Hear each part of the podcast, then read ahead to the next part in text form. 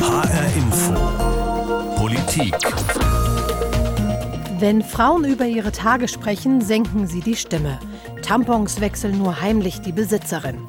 Viele verbinden die weibliche Periode mit Scham, mit peinlicher Berührtheit, viel zu intim. In der Öffentlichkeit scheint das Thema nicht vorzukommen, geschweige denn in der Politik. Aber sollte es das nicht? Gehört das Thema vielleicht raus aus der Flüsterecke und rein in den Bundestag? Das will ich herausfinden in dieser Ausgabe von HR Info Politik und stelle die Frage, ist die Periode politisch? Mein Name ist Lea Schebaum.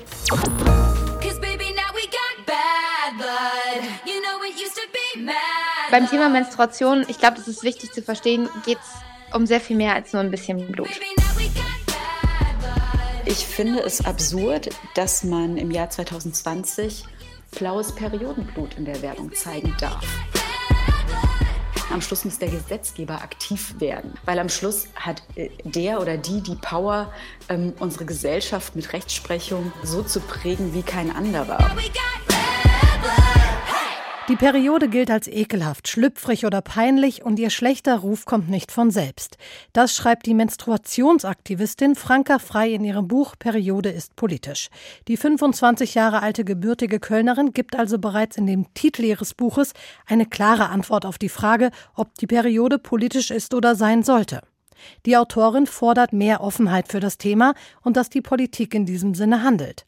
Ich habe mit ihr darüber gesprochen, warum hier die Politik gefordert ist und warum die Periode unter ihrem schlechten Ruf in der Öffentlichkeit leidet. Hallo Franka. Hallo Lea.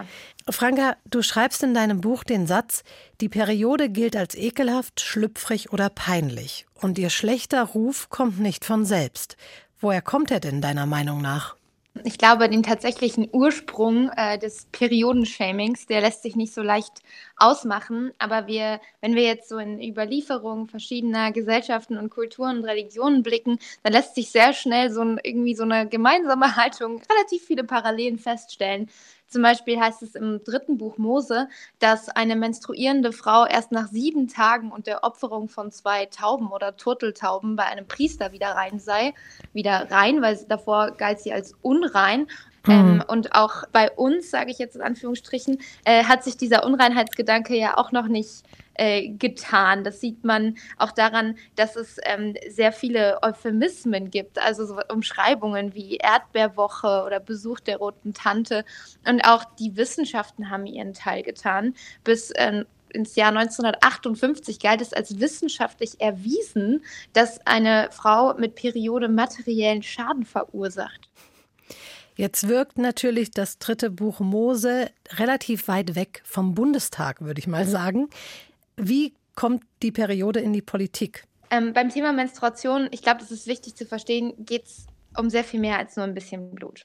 Die Hälfte der Weltbevölkerung hat einen Zyklus. Und dieser Zyklus, der begleitet uns beständig, 40 äh, Jahre unseres Lebens mit Pausen. Und ähm, überall, wo Menstruierende sind, ist auch die Menstruation und der Zyklus. Aber wir haben gelernt, diesen ganzen Zyklus und die Menstruation als Fehler zu betrachten, der Frauen Menstruierende minderwertig macht, als eklig zu betrachten. Dabei gibt es so viele Dimensionen, die das Thema Periode auch anspricht. Beispielsweise durch die Produkte haben wir eine große ökologische Dimension. Ähm, Menstruationsprodukte sind eine der größten Müllverursacher von jetzt sage ich, das ist wichtig, das zu sagen, äh, Müll, der eigentlich überflüssig ist, denn es gibt wiederverwendbare Produkte wie die Menstruationstasse oder auch Panties und so weiter. Also da wäre eine ökologische Dimension dabei, dann eine ökonomische Dimension, dass Frauen auch durch die Periode oder durch unseren Blickpunkt, unseren Umgang mit der Periode ähm, weniger zur Schule, zur Arbeit gehen, weniger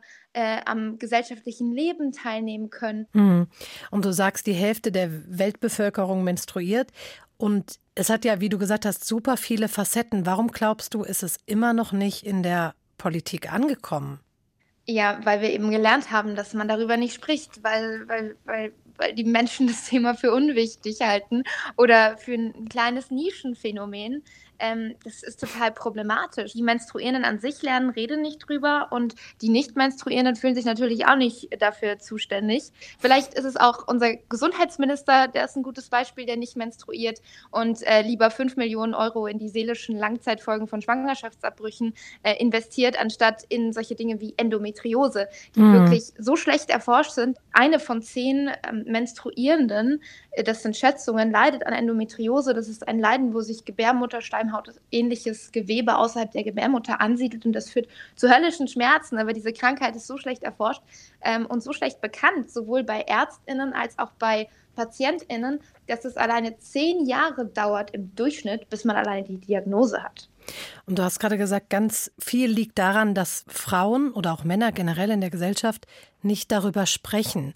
Jetzt habe ich in einem Vorgespräch in der Recherche mit dem Bundesverband der Frauenärzte gesprochen und habe da von einer Sprecherin gesagt bekommen, das wäre kein gesellschaftliches Tabu, sondern dass wir nicht darüber sprechen würden, würde einzig daran liegen, dass das unsere Intimsphäre ist. Also ich finde, Intimsphäre ist etwas Wichtiges und Tabus schützen uns auch absolut. Ich bin auch niemand, die sagt, ähm, wir müssen jetzt alle immer sagen, wenn wir unsere Tage haben oder gar den nächsten Weihnachtsbaum mit blutigen Tampons anhängen oder jemand unser Blut oder die Nase halten. Nein, das mache ich auch persönlich nicht und ähm, finde ich, ist nicht nötig, um das Tabu zu brechen. Aber wir sollten die Möglichkeit haben, darüber zu sprechen. Beispielsweise Pille, Verhütung. Die wenigsten wissen, was die äh, Pille eigentlich für den Zyklus bedeutet, dass man dadurch überhaupt keinen Zyklus hat, keinen Einsprung und auch keine Menstruation. Mhm. Und wir haben äh, ganz großen Aufklärungsbedarf. Und das ist spannend, dass ähm, der Bundesverband der Frauenärzte das so sieht, denn da sieht man, wie sich auch dieses Tabu, was ja auch immer mit viel Unwissen und einem fehlenden Bewusstsein, ähm, dass das in Verbindung steht, dass es selbst dort dazu führt, dass man sagt, es gibt keinen Aufklärungsbedarf. Hm. Wenn wir jetzt auf die Politik gucken, was würde sich ändern in der Gesellschaft, wenn das Thema politisch mehr Akzeptanz und mehr Beachtung finden würde? Was ganz wichtig ist, wäre freie und sichere Menstruationsprodukte für alle, denn wir brauchen diese Produkte, um am sozialen Leben teilzunehmen. Allen voran in Schulen, Universitäten, an öffentlichen Einrichtungen, dort, wo Menstruierende sind und wo man eben auch ähm, die Produkte braucht, um dort das zu machen, was von einem erwartet wird ähm, und auch nicht beschämt zu werden. Ich denke, dass es ganz äh, wichtig ist, dass wir diese, diese Last von Menstruierenden nehmen, ähm, in jedem Moment quasi öffentlich auslaufen zu können und dadurch beschämt und ausgelacht und nicht ernst genommen zu werden. Die Hälfte der Menstruierenden fühlt sich in sozialen Situationen unwohl, auch wenn das niemand bemerkt. Das ist unsere eingepflanzte Angst davor, dass wir uns als Menstruierende outen quasi. Und natürlich sollten wir langfristig etwas gegen diese Scham tun, aber vor allem den, den, diesen Stress, den finanziellen und auch den körperlichen von Menstruierenden zu nehmen und mhm. auch eine, äh, eine Deklarationspflicht zum Beispiel einführt für Hersteller von Menstruationsprodukten, damit Menstruierende nicht mehr diejenigen sind, die darauf achten müssen, ob, meine, ob die Menstruationstasse zum Beispiel Organschäden verursachen kann. Also das wären schon mal wichtige Schritte und dann die Forschungsgelder natürlich hm. in die richtige Richtung leiten. Du warst ja für dein Buch auch viel in der Welt unterwegs, hast in andere Länder geguckt. Gibt es da irgendwie Modelle, wo du sagst, davon könnten wir uns hier in Deutschland ganz gut was abgucken? Nee, so weit würde ich mich nicht aus dem Fenster lehnen. Also ich habe zum Beispiel in Indien viel erfahren von Ausgrenzung, Stigmatisierung gegenüber Menstruierenden. Da haben mir viele erzählt, junge Frauen in meinem Alter, ähm, sie gehen nicht so gerne zu ihren Großeltern für längere Zeit, weil dann müssen sie immer während der Periode in, auf, auf der Veranda übernachten und dürfen nicht mit den anderen essen und das ist irgendwie mhm. lästig und so. Ähm, das sind teilweise auch moderne Familien, bei denen das vorkommt, dass Menstruierende dann ähm, nicht in die Küche gehen dürfen oder kein Essen zubereiten dürfen. Aber und das ist wirklich dann auch wieder die andere Sichtweise. Mir haben dann auch manche Frauen erzählt, sie finden das eigentlich ganz, ganz gut, dass es da so eine Art Zyklusachtsamkeit gibt, die dann für viele auch damit einhergeht. Aber das sollte natürlich immer auf Freiwilligkeit beruhen. Also gerade diese Regelungen, religiöse Regelungen, die beruhen ja oft auf äh, Zwang, also dass man etwas nicht darf oder etwas muss. Ähm, aber auf den Zyklus zu achten, das hat total viele Vorteile. Und ähm, wenn wir uns das mal vorstellen, also der Zyklus zeigt uns, es gibt manche Tage, an denen sind wir müde, brauchen anderes Essen. Und es gibt manche Tage, an denen haben wir mehr Energie. Und das zu nutzen und darauf zu achten, ähm, ist total sinnvoll, weil wir dadurch uns selbst gut tun und uns quasi selbst mehr regenerieren können, unsere Kräfte und Energien mehr regenerieren können. Ja, so ein bisschen mitzuarbeiten hat eigentlich nur Vorteile für uns. Franka Frei plädiert in ihrem Buch Periode ist politisch ein Manifest gegen das Menstruationstabu, also für mehr Offenheit für das Thema und für ein Handeln der Politik. Dazu gehören mehr Gelder für die Forschung zu Krankheiten rund um die Menstruation, die Deklarationspflicht für Tamponhersteller und mehr Achtsamkeit auf Frauen in der Menstruation in Gesellschaft und Wirtschaft. Doch wie sieht es damit eigentlich in anderen Ländern aus? Wo gibt es Menstruationsurlaub, wo keine Tamponsteuer und wo ist das Thema Periode noch besonders stigmatisiert? Meine Kollegin Antonia Troschke mit einem Überblick. Schon 1920 haben Gewerkschaften in Japan freie Tage für die Frauen gefordert, die unter Menstruationsbeschwerden leiden. 1947 wurde ein entsprechendes Gesetz eingeführt. Ob diese Tage aber bezahlt werden oder nicht, ist weitestgehend den Arbeitgebern überlassen. Und nicht alle Arbeitgeber halten sich an die Vorgaben. Generell gelten asiatische Länder aber als Vorreiter beim Thema Menstruationsurlaub. In Indonesien haben Frauen das Recht auf zwei freie Tage pro Periode, in Taiwan auf drei. In Südkorea können sich die Frauen die Tage sogar auszahlen lassen, wenn sie sie nicht beziehen. Auch die Firma Nike bietet ihren Mitarbeiterinnen einen sogenannten Menstrual Leave, also Urlaub während der Regelblutung an. In Italien wird schon seit einigen Jahren ein Modell diskutiert, das sich bisher aber nicht durchgesetzt hat. In Russland gab es zwar Ideen in diese Richtung, allerdings wurde ein Antrag auf Menstruationsurlaub bisher nicht gestellt. Auch steuerlich sieht es von Land zu Land unterschiedlich aus. Während es in Ländern wie Kanada, Indien oder Irland gar keine Tamponsteuer gibt, beträgt die Mehrwertsteuer auf Hygieneprodukte in Schweden 25 Prozent und in Ungarn sogar 27. In Deutschland gilt seit Januar der Steuersatz von 7 Prozent. Vorher waren es noch 19. In vielen Ländern Afrikas schränkt die Menstruation Mädchen schon sehr früh in ihrer Bildung ein. Laut eines Berichts der UNESCO geht mindestens eines von zehn Mädchen in Afrika südlich der Sahara während ihrer Periode nicht zur Schule. Die Gründe? Sie können sich in der Schule nicht waschen, haben keine Möglichkeit, die Binde zu wechseln oder sie haben kein Geld, um sich überhaupt Hygieneartikel leisten zu können. Viele von ihnen müssen wegen dieser Fehlzeiten die Schule ganz verlassen. Die Folgen für die jungen Frauen sind dramatisch. Sie machen keinen Schulabschluss und verdienen kein eigenes Geld. Die schlichte Tatsache, dass Mädchen menstruieren, führt also dazu, dass sie ihre Bildung nicht wie ein Junge verfolgen können. Frauen, die sich keine Binden oder Tampons leisten können, das klingt irgendwie weit weg. Für mich sind Hygieneprodukte und dass ich mir diese leisten kann, selbstverständlich. Ich kann auch völlig frei wählen zwischen Tampons, Binden, Periodenunterwäsche oder Menstruationstasse offensichtlich ein Privileg. Denn auch hier bei uns gibt es die sogenannte Periodenarmut. Was das eigentlich ist, erklärt meine Kollegin Carla Reiter. Vor allem obdach- und wohnungslose Frauen haben es schwer, sich um ihre Monatshygiene zu kümmern. Viele dieser Frauen haben keinen oder nur einen sehr erschwerten Zugang zu Tampons oder Binden oder geschützten Räumen, in denen sie diese wechseln können. Für genau diese Frauen setzt sich der Berliner Verein Social Period e.V. ein. Eine von vielen Initiativen in Deutschland, die gegen Periodenarmut vorgehen. Social Period sammelt mit Spendenboxen in Supermärkten und Drogerien Hygieneartikel und gibt die an soziale Einrichtungen weiter.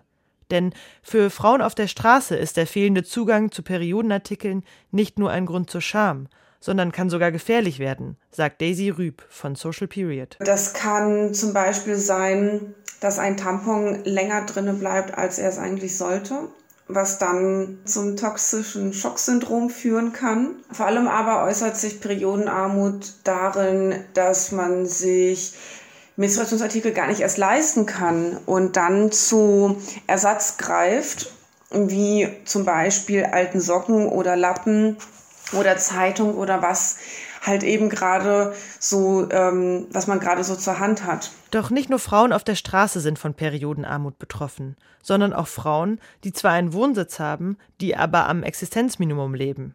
Zum Beispiel, wenn sie entweder unter dem Mindestlohn verdienen oder finanzielle Unterstützung durch den Staat bekommen.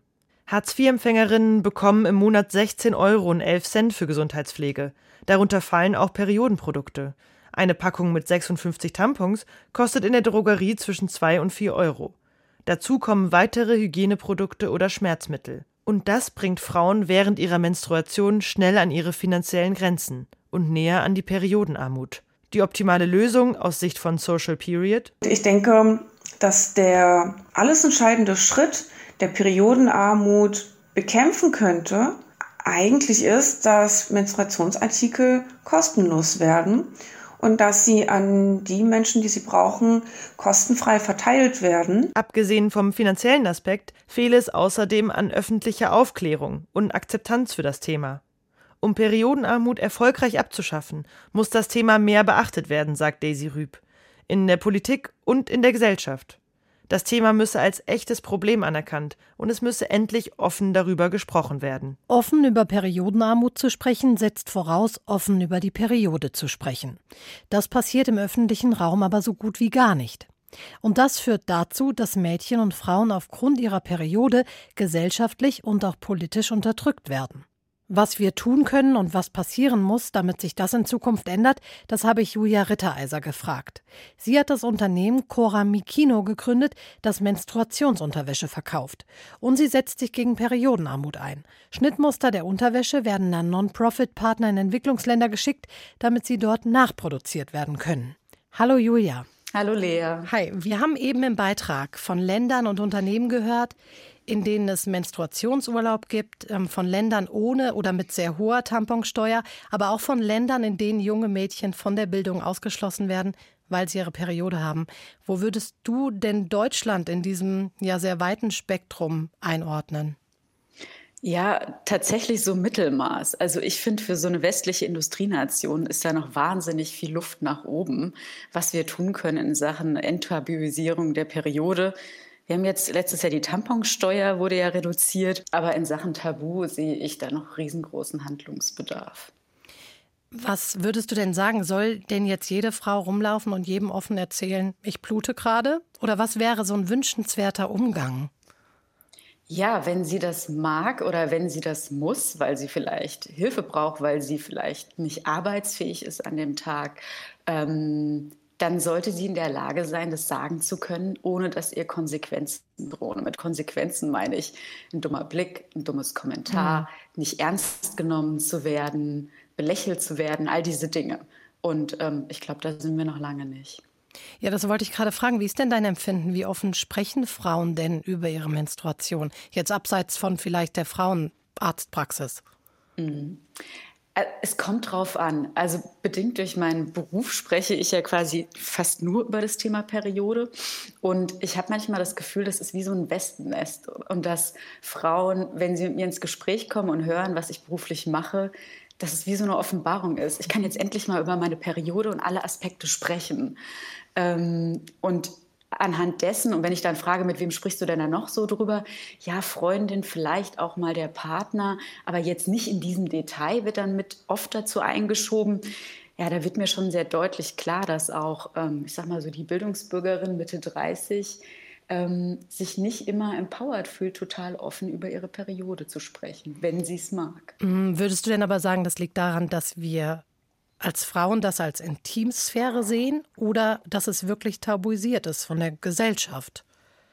Mm, also ich finde, das ist ganz klar ein Tabu der Gesellschaft. Also natürlich ist auch ähm, meine Vagina, meine Vulva ist Teil meiner Intimsphäre und nicht jedes Detail möchte ich mit jedem Fremden besprechen, muss ich ja auch nicht.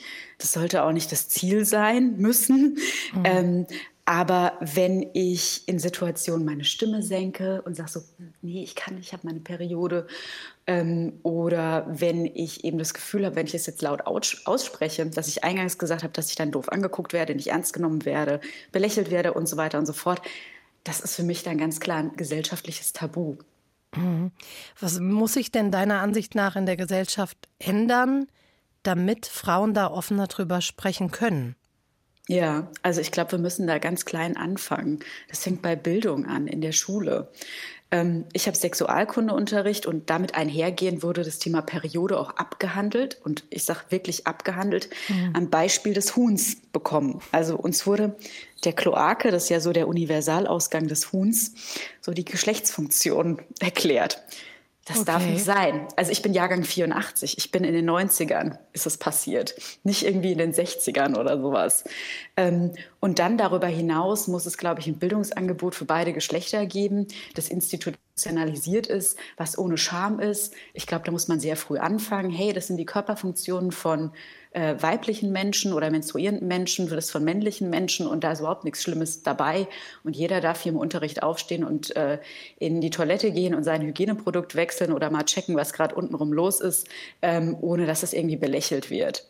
Ich glaube, das ist total wichtig. Dann mhm. sehe ich einen Riesenpunkt unseren öffentlichen Diskurs und der wird sehr viel absurderweise durch die Werbung von den großen Hygieneartikelplayern geprägt. Und ich finde es absurd, dass man im Jahr 2020 blaues Periodenblut in der Werbung zeigen darf. Ja. Also das ist ja eine komplette Entfremdung des, der, eigentlichen, der eigenen Körperflüssigkeiten. Es wird ja sowohl auf visueller als auch auf anekdotischer Ebene mir suggeriert, das ist unrein. Das ist so unrein, dass wir sogar so eine Proxyflüssigkeit wie so ein blaues Zeug da nutzen müssen, damit es irgendwie, damit wir es zeigen können.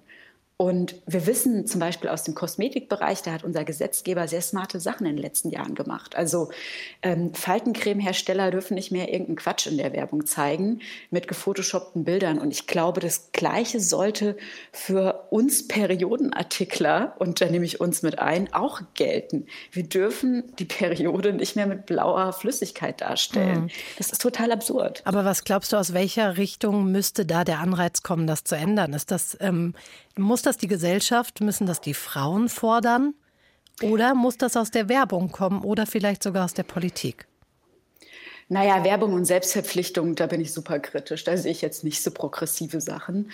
Ähm, ich glaube, es muss eine gesellschaftliche Forderung formuliert werden. So war das ja zum Beispiel auch bei der Tamponsteuer oder bei vielen ja. ähm, spannenden Gesetzgebungen. Und dann am Schluss muss der Gesetzgeber aktiv werden. Mhm. Weil am Schluss hat äh, der oder die die Power, ähm, unsere Gesellschaft mit Rechtsprechung ähm, so zu prägen wie kein anderer. Und da hängt es dann am Schluss. Das muss aber auch getan werden. Und da sehe ich aktuell super wenig Wille und ähm, auch, naja, also auch super wenig progressive äh, Gespräche in der Politik. Mhm. Wenn wir jetzt mal so einen Blick in die Zukunft wagen, und du hast es mhm. vorhin gesagt, ne, man senkt seine Stimme, ähm, wenn man über seine Periode spricht.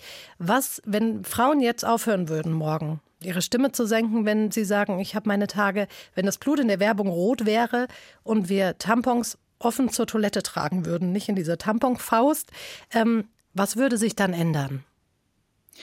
Also ich glaube, es wäre ein riesengroßer Schritt in Sachen Gleichberechtigung von menstruierenden Menschen beziehungsweise von Frauen in unserer Gesellschaft, weil ich eben ich als gesamter Mensch mit all meinen Facetten und meine Periode, mein Zyklus ist eben ein Aspekt, der mich als Frau deutlich prägt, komplett akzeptiert bin. Ähm, da, ich kann mich krank melden, wenn es mir so schlecht geht, dass ich nicht arbeiten kann. Ich kann äh, mein, mich mit Hygieneprodukten versorgen und kann das am Arbeitsplatz sowie im Privaten managen. Ähm, und ich habe keine negativen Konsequenzen. Und ähm, ich glaube, das ist ein großer Schritt in Sachen Gleichberechtigung. Was würdest du denn generell ähm, jungen Frauen oder generell Frauen, aber auch Männern mitgeben, was den Umgang ja. mit der Periode angeht? Wenn man die Möglichkeit hat, darüber sprechen und auch Männern erlauben, quasi Fragen zu stellen.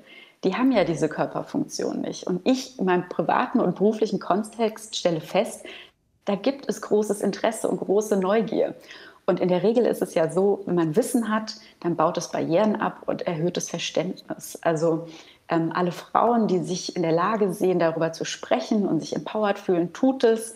Und liebe Männer, stellt Fragen und es ist ähm, kein allzu schlimmes Thema, wenn man ein bisschen mehr darüber weiß. Offen über Menstruation sprechen, um Barrieren abzubauen und damit auch Frauen zu helfen, für die das Thema nicht nur Scham, sondern finanzielle oder gesundheitliche Probleme bedeutet und um aufmerksam zu machen auf eine der natürlichsten und zum Erhalt der Menschheit eine der notwendigsten Sachen der Welt.